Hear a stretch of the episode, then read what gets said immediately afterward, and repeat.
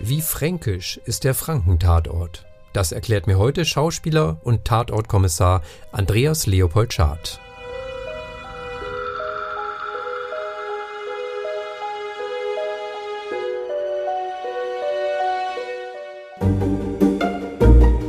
Mord in Franken. Ein infranken.de Podcast mit Bestsellerautor Jan Beinzen.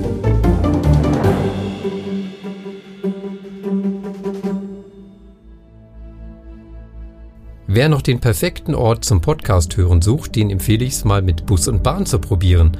Da kommt ihr dann entspannt und vor allen Dingen gut unterhalten von A nach B. Denn unser Partner VGN bringt euch in Franken fast überall hin. Auch zu den Orten dieser Podcast-Staffel. Wir bleiben in Bewegung dank des Verkehrsverbundes Großraum Nürnberg. Viel Spaß! Hallo und herzlich willkommen zum Mord im Franken, dem Krimi-Podcast. Mein Name ist Jan Beinzen, ich bin Autor von Franken und Frankreich-Krimis und bei mir Andreas Leopold Schad, bekannt als Kommissar Sebastian Fleischer aus der Franken-Tatort-Reihe. Hallo Andi. Servus Jan.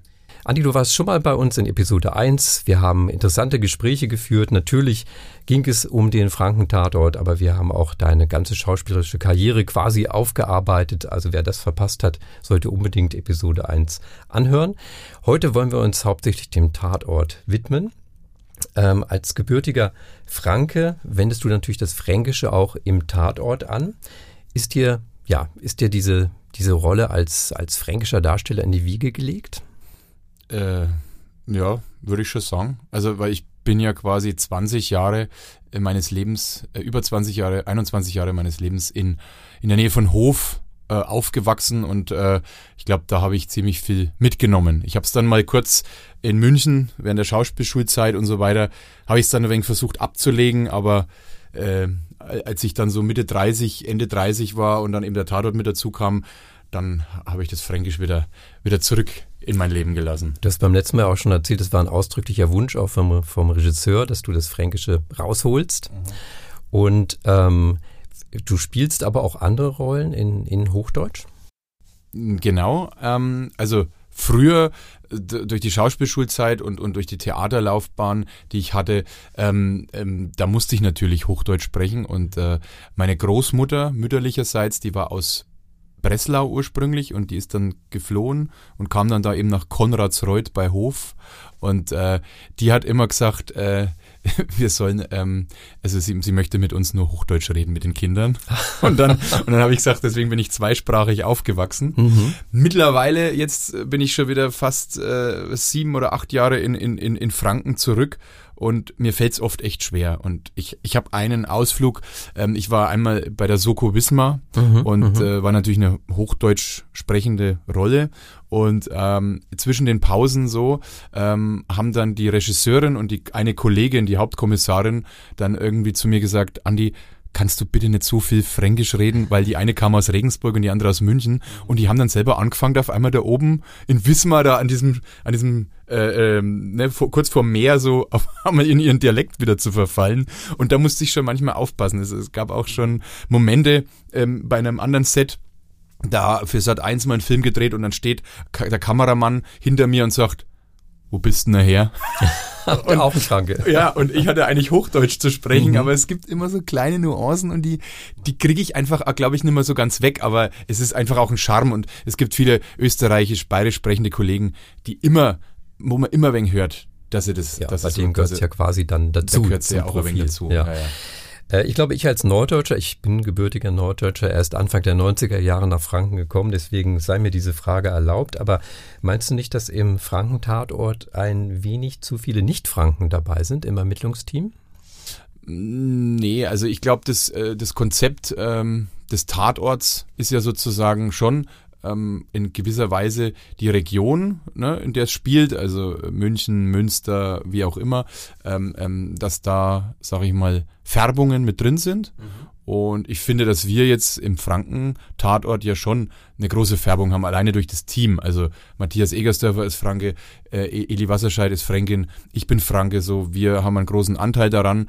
Und ähm, dass Dagmar Manzel und Fabian Hinrichs jetzt sozusagen aus dem Norden äh, und Berliner Raum ähm, dazugereist sind, das gibt's ja auch im normalen Leben. Es gibt ja, ja auch so, ne, dass man sagt, okay, man hat irgendeinen, man sitzt in einem Job und hat einen Vorgesetzten oder einen Kollegen, der kommt halt einmal ursprünglich aus aus dem Saarland oder sonst wo und ist halt jetzt daher, hat es daher verschlagen.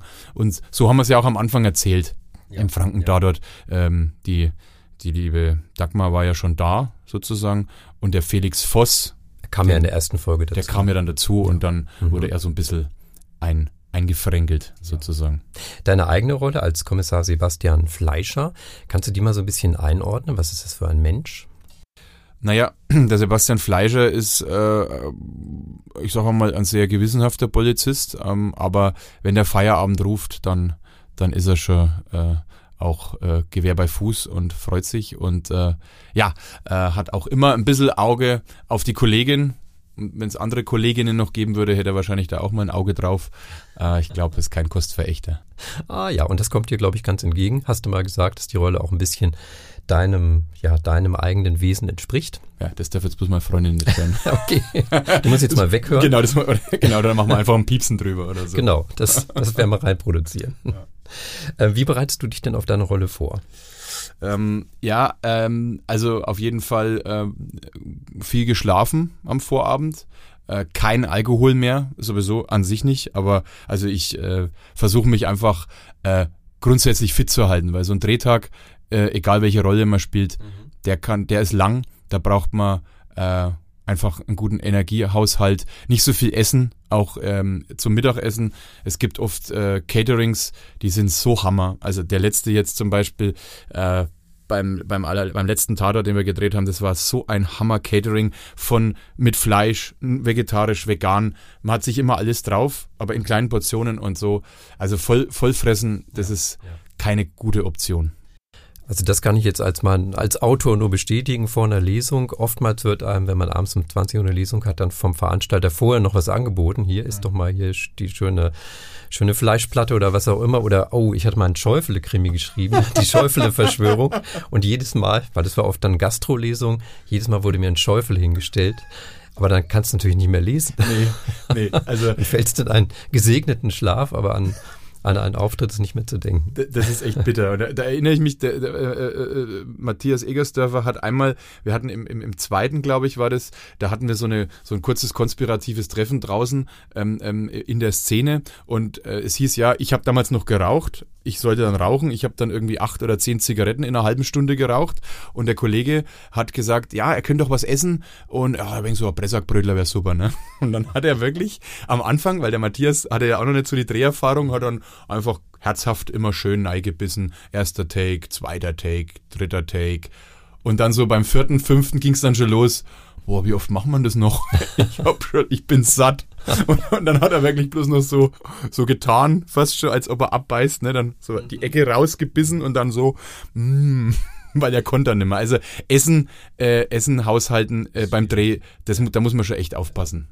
Da frage ich mich auch immer, ähm, das wird auch viele Zuhörerinnen und Hörer bestimmt interessieren, wie ist denn das, wenn Alkohol getrunken wird im Film? Da steht ja oftmals, wer mit dem Cognac, Schwenker oder ähnlichem.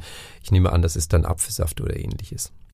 Also das äh, funktioniert nicht, auch im Theater. Ich glaube, es gab früher Theater, so vor allem so so zünftiges äh, Bauerntheater und so, da da war bestimmt einmal wir waren schon bestimmt echte halbe drin. Schweigbub zum Beispiel, ne? Ja. Da wird ja auch viel gegessen. Genau, und so. Also ich, ich also grundsätzlich ähm, alles, ähm, was im Film ist, ist meistens irgendwie auch fake. Also, und dass das kein Alkohol ist, ist klar, weil wenn der einmal, weiß ich nicht, so eine Szene zehnmal spielen muss und trinkt zehn Cognac, dann, dann ist, er, vorbei. Dann ist vorbei, dann ist er nicht mehr zu gebrauchen. Okay. Kurze Episode dann auch von meiner Seite. Ich kenne zwei Autoren, die haben mal zusammen, eigentlich Krimi-Autoren, die haben zusammen mal einen Bierratgeber geschrieben, ein Bierbuch. Das haben sie damals bei der, ähm, im Rahmen der Leipziger Buchmesse vorgestellt, haben dann abends eine Lesung daraus äh, gehabt und haben dann während der Lesung tatsächlich ein Bier nach dem anderen getrunken. Das war dann nicht ersetzt worden durch andere Getränke. Also die ist, ja, die ist lustig, lustig geendet. Das glaube ich. Viel gehört hat ja. man dann nicht mehr. Ja, andere Art der Vorbereitung ist natürlich, wenn man einen Kommissar spielt. Du bist, du bist kein Polizist. Ähm, wie bereitet man sich darauf vor? Also es ist so, dass sozusagen der wahrscheinlich der Regisseur, die Redaktion und so weiter, dass die da auch äh, sicherlich von seitens der echten Polizei ähm, Beratung bekommen, vielleicht im Vorfeld schon mal zu einem Fall oder irgendwie sowas ähm, oder zu irgendwelchen Begebenheiten. Ne? Manche Sachen müssen aber auch im Film, was weiß ich, wenn einer sagt, boah krass, da kommen jetzt zehn Autos, da springen 100 Leute mit Hunden raus und so, das macht doch keiner. Aber es ist halt trotzdem ein Film. Und in einem Film müssen halt auch manche Dinge einfach wirken. Und das muss einfach, das muss einfach episch sein, martialisch, groß, was auch immer. Ähm, aber wir haben auch oft einfach, ähm, also ähm, als Statisten, Komparsen haben wir oft auch äh, echte Polizisten dabei. Ja. Und mhm. ähm, da ist es dann auch so, ne, wenn man vor allem jetzt irgendwie am Tatort ist oder zum Beispiel jetzt bei meinem letzten Einsatz, ähm, da mussten wir die Waffe vorhalten und irgendwie äh, den Raum sichern und so weiter. Und da fragt man dann schon noch einmal, weil also ich persönlich habe jetzt keine Waffe zu Hause und kann damit üben und so. Und äh, da fragt man halt noch einmal, wie macht man das jetzt? Ne? Wie hält man denn die Waffe, dass es nicht irgendwie ausschaut, als wir würden jetzt hier irgendwie einen fränkischen Western drehen und äh, ja, äh, wir machen uns ja. dann Spaß draus, sondern dass das ja auch eine ernste Angelegenheit ist. Und da ist dann immer irgendwie auch jemand dabei, ähm, der dann einem äh, sagen kann, schau mal, das machen wir so und so. Und mhm. dann sieht man auch gleich, das ist quasi ein echter Polizist und, und, und der macht das schon seit 10, 20 Jahren und so. Ja. Und ähm, ja, das ist eigentlich immer mit, mit am Set, so mhm. jemand. Also schon eine gewisse Realitätsnähe, aber natürlich ist es Film, ist es Unterhaltung, da darf man auch mal ein bisschen mehr Krawums machen genau. Als im wahren Leben. Hast du eine Lieblingsszene? Ähm, ja, also im, im zweiten äh, Tatort war das so, dass ähm, die äh, Sucharbeiten nach, nach, nach dem vermeintlichen Täter sozusagen ähm, auf, auf offenem Feld und dann Richtung Wald ging und ähm, da hat's geregnet. Und ich war total aufgeregt, weil ich wusste, okay, äh, man sieht hauptsächlich nur mich, wie ich quasi in dem Auto sitze. Es prasselt auf mich drauf, das Wasser. Ich mache auf die Tür, werde quasi patschnass und rufe dann nur kurz an und sag irgendwie so ähnlich, ähm, ja, also ähm, wir müssen hier abbrechen, es ist zu nass. und steig wieder ein. Mhm. Und das Witzige bei den, Ab bei den Dreharbeiten war dann so, also wir haben alles vorbereitet, wir wussten, okay, ich habe äh, doppeltes Outfit sozusagen, ne, weil wenn ich nass bin, dann, ich komme ja quasi trocken aus dem Auto, werde dann nass und wenn wir es nochmal drehen müssen, so. Und da war ich eh aufgeregt und so weiter. Und dann ist es ja so, dass bei der Kamera Wasser nicht gleich Wasser ist. Also das heißt, wenn es in echt regnet, also darauf kann man sich auch nicht verlassen im Film, sondern man muss sozusagen zuregnen. Also gab es da so Sprenkelanlagen und die Feuerwehr, die dort ansässig war, die hatte einen, einen, ein Fahrzeug und ähm, damit äh, haben die sozusagen uns das Wasser geliefert. Ja, wir waren aber mhm. mitten in der Pampa und als wir dann quasi, wir haben einmal geprobt und geprobt und als wir dann drehen wollten, war der Wassertank von diesem Auto leer. Also mhm. mussten wir dann quasi warten. Äh, die haben dann zwischendurch eine andere Szene hinten im Wald gedreht mit, mit dem anderen Darsteller. Äh, und, und ich musste dann quasi erstmal warten, bis dieser Wassertank äh, wieder kam, um mich dann zu berieseln. Und ich fand es einfach so großartig, dass man sagen kann, ähm, ähm, man hat eine Szene in einem Film, wo es für einen extra regnet und dann dieser Aufwand, ne, dass dieses Auto nochmal los muss, sich betanken muss mit Wasser wieder. Und dann konnten wir drehen. Und dann ist man natürlich total aufgeregt, weil was macht man? Verkackt man das Ganze dann, ne? Äh, man tippt aufs Handy, macht irgendeinen Blödsinn, passt wieder nicht, kann man nicht nochmal schnell zurück.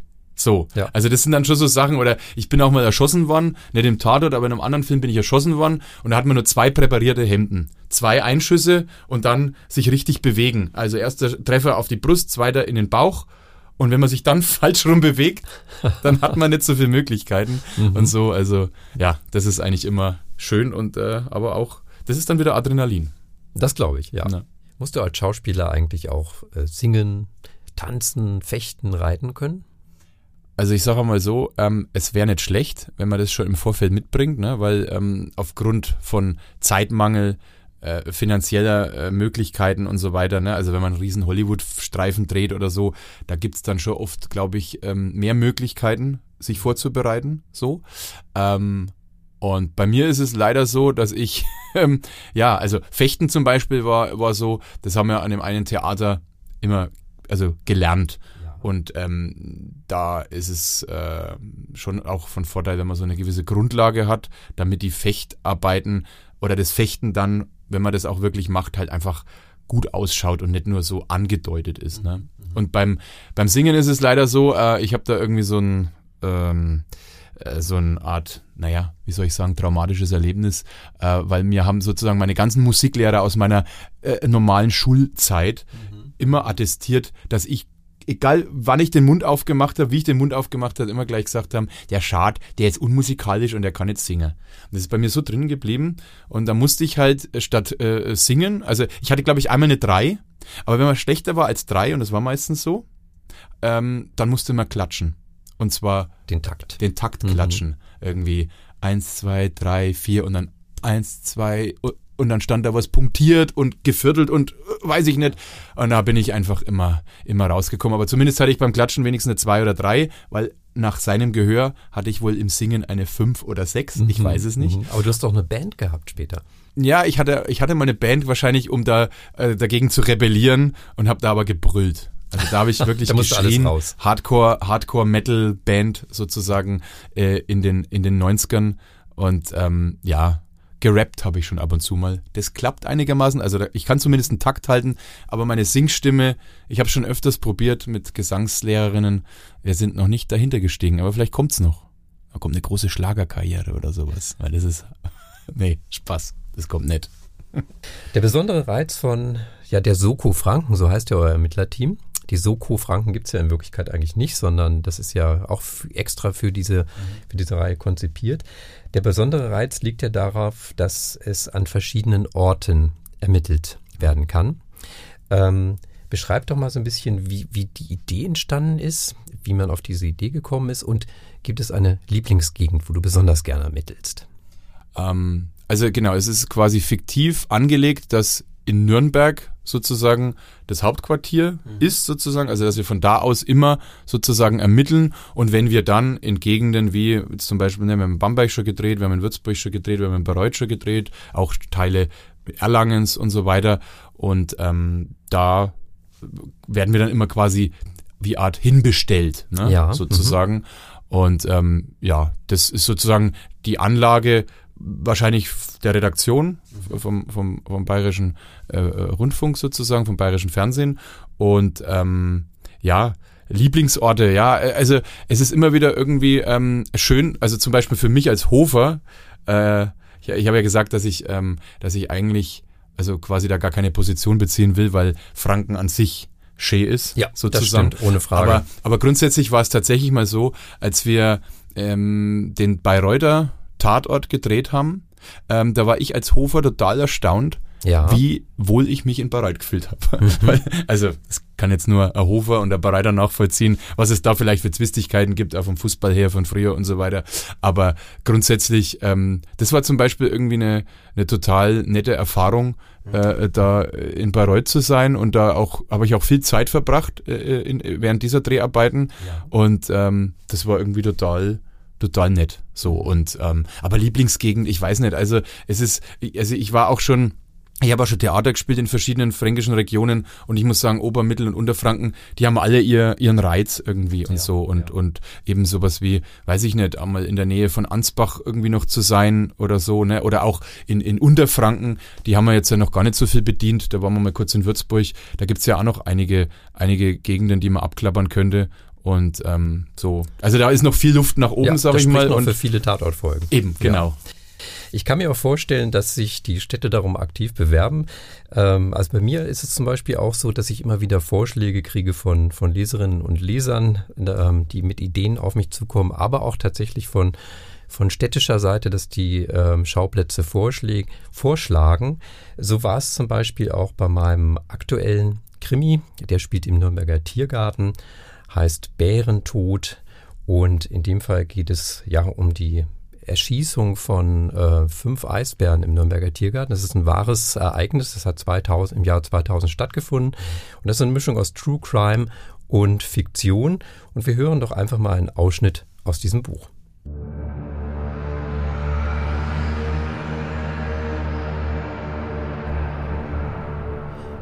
Ich möchte mich noch umsehen, sagte Keller, was Zoodirektor Zocher dazu brachte, die breite Stirn in Falten zu legen. Aber Sie haben alles gesehen, Herr Kommissar. Zocher wirkte müde und abgespannt. Wir wissen jetzt, dass jemand mutwillig das Gehege geöffnet hat und Ihre Kollegen haben Fingerabdrücke genommen. Mehr können wir heute Abend nicht tun, oder? Ich habe mitnichten alles gesehen, insistierte Keller. Außerdem kann ich heute Abend eine ganze Menge weitere Dinge tun. Aber Sie müssen mich nicht begleiten, da Sie jetzt sicher anderes zu tun haben. Die Kadaver beseitigen lassen und nach niedergetretenen Zäunen bei anderen Gehegen suchen. Das verstehe ich. Er hob die Taschenlampe an, die ihm der Schutzpolizist am Eingang überlassen hatte. Ich finde meinen Weg, sagte er und ließ den Zoodirektor stehen. Keller schritt den schmalen Pfad ab, der vom aufgebrochenen Tor des Eisbärengeheges wegführte und in einen der offiziellen Gehwege mündete. Hier draußen war es wirklich verdammt dunkel, und er war froh, über eine Taschenlampe zu verfügen. Langsam durch die Finsternis schreitend, konzentrierte sich Keller instinktiv mehr auf seine Ohren als auf die Augen. Der leichte Wind trug ihm das gespenstische Flöten von Nachtvögeln zu. Kurze, spitze Schreie kamen aus Richtung des Pavianreviers. Ein kräftiger Brüller schallte von den Raubtiergehegen herüber Einige Schritte weiter wunderte sich Keller über eine Art Grunzen oder Blöken. Schafe, dachte er zunächst, doch sofern er sich nicht verlaufen hatte, konnten an dieser Stelle keine Schafe sein. Etwas später kam das Plätschern von Wasser hinzu. Nun gelang ihm die Zuordnung der seltsamen Geräusche. Sie stammten wahrscheinlich von den Robben, deren schwarz glänzende Leiber aus einem der Außenbecken des Delfinariums auftauchten und ihr kehliges Röhren ausstießen.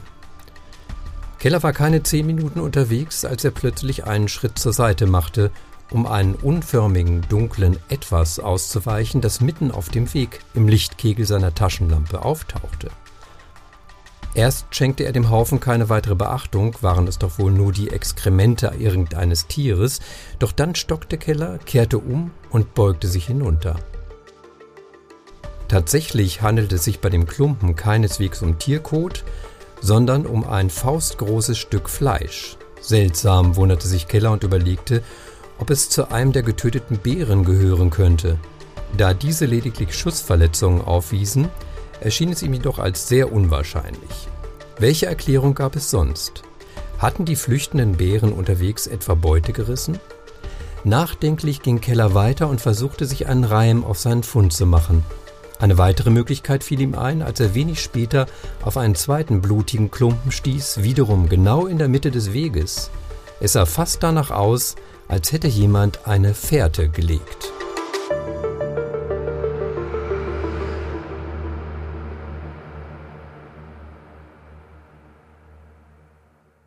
Ja, soweit der Ausschnitt aus Bärentod. Wie gesagt, eine leider wahre Geschichte. Äh, auf der dieses Buch basiert. Diese Eisbären waren damals, wie gesagt, im Jahr 2000 mutwillig freigelassen worden. Da hat jemand sich an den Schlössern des Geheges zu schaffen gemacht. Die sind dann entlaufen, haben sich dem äußeren Zaun genähert und auch dem äh, Tiergartenlokal Waldschenke.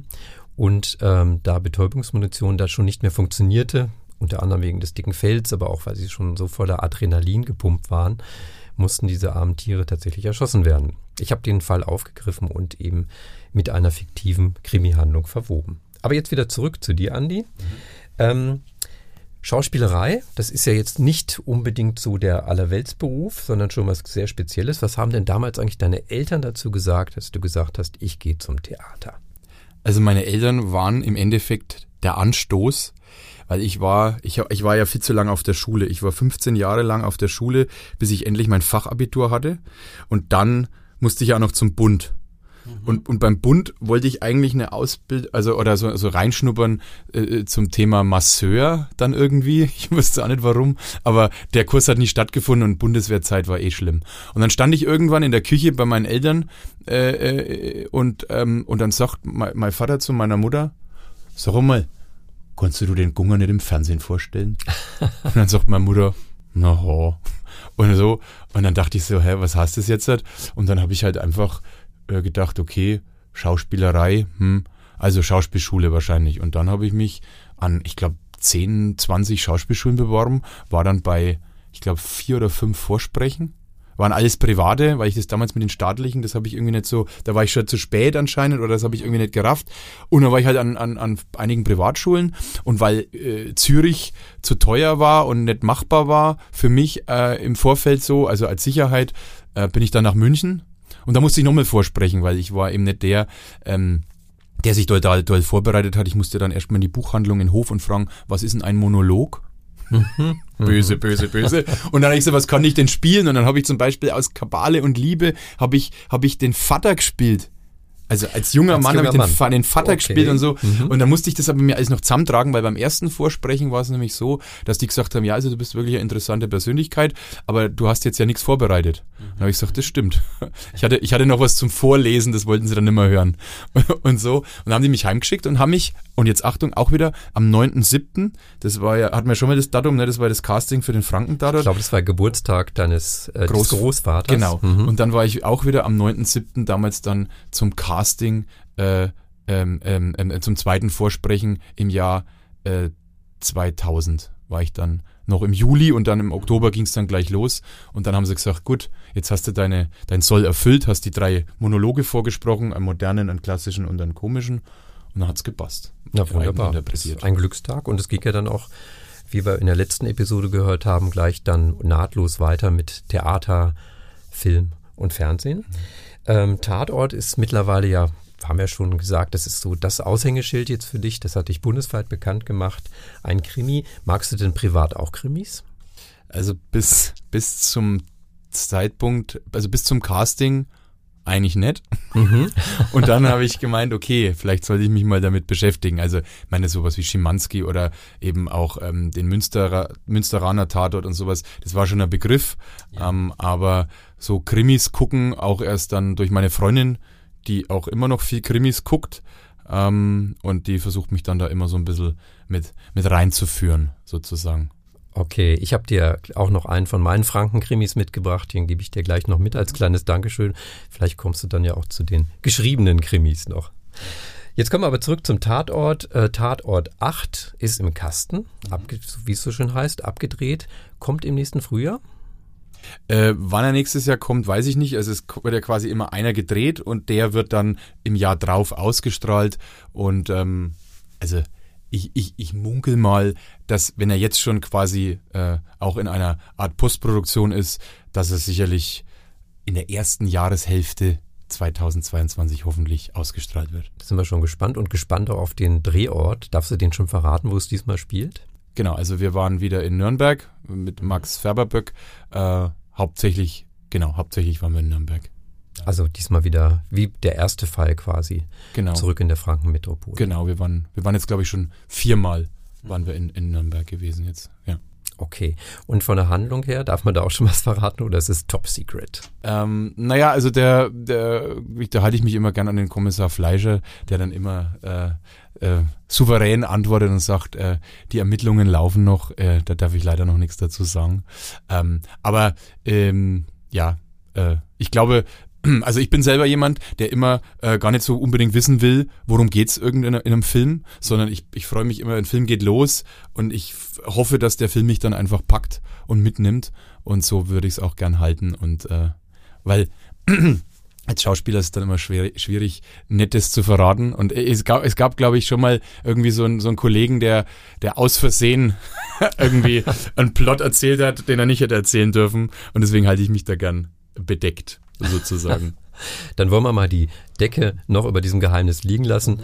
Andi, vielen Dank für dieses total interessante Gespräch. Hat mich sehr gefreut, dass du da warst. Die beiden Episoden, die wir zusammen gemacht haben, waren wirklich klasse.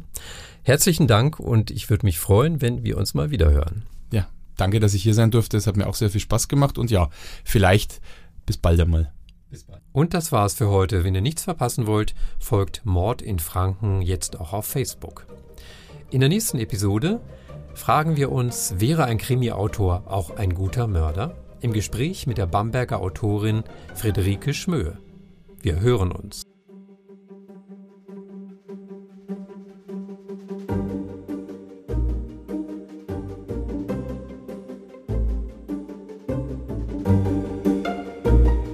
Mord in Franken Ein Infranken.de Podcast mit Bestsellerautor Jan Beinzen.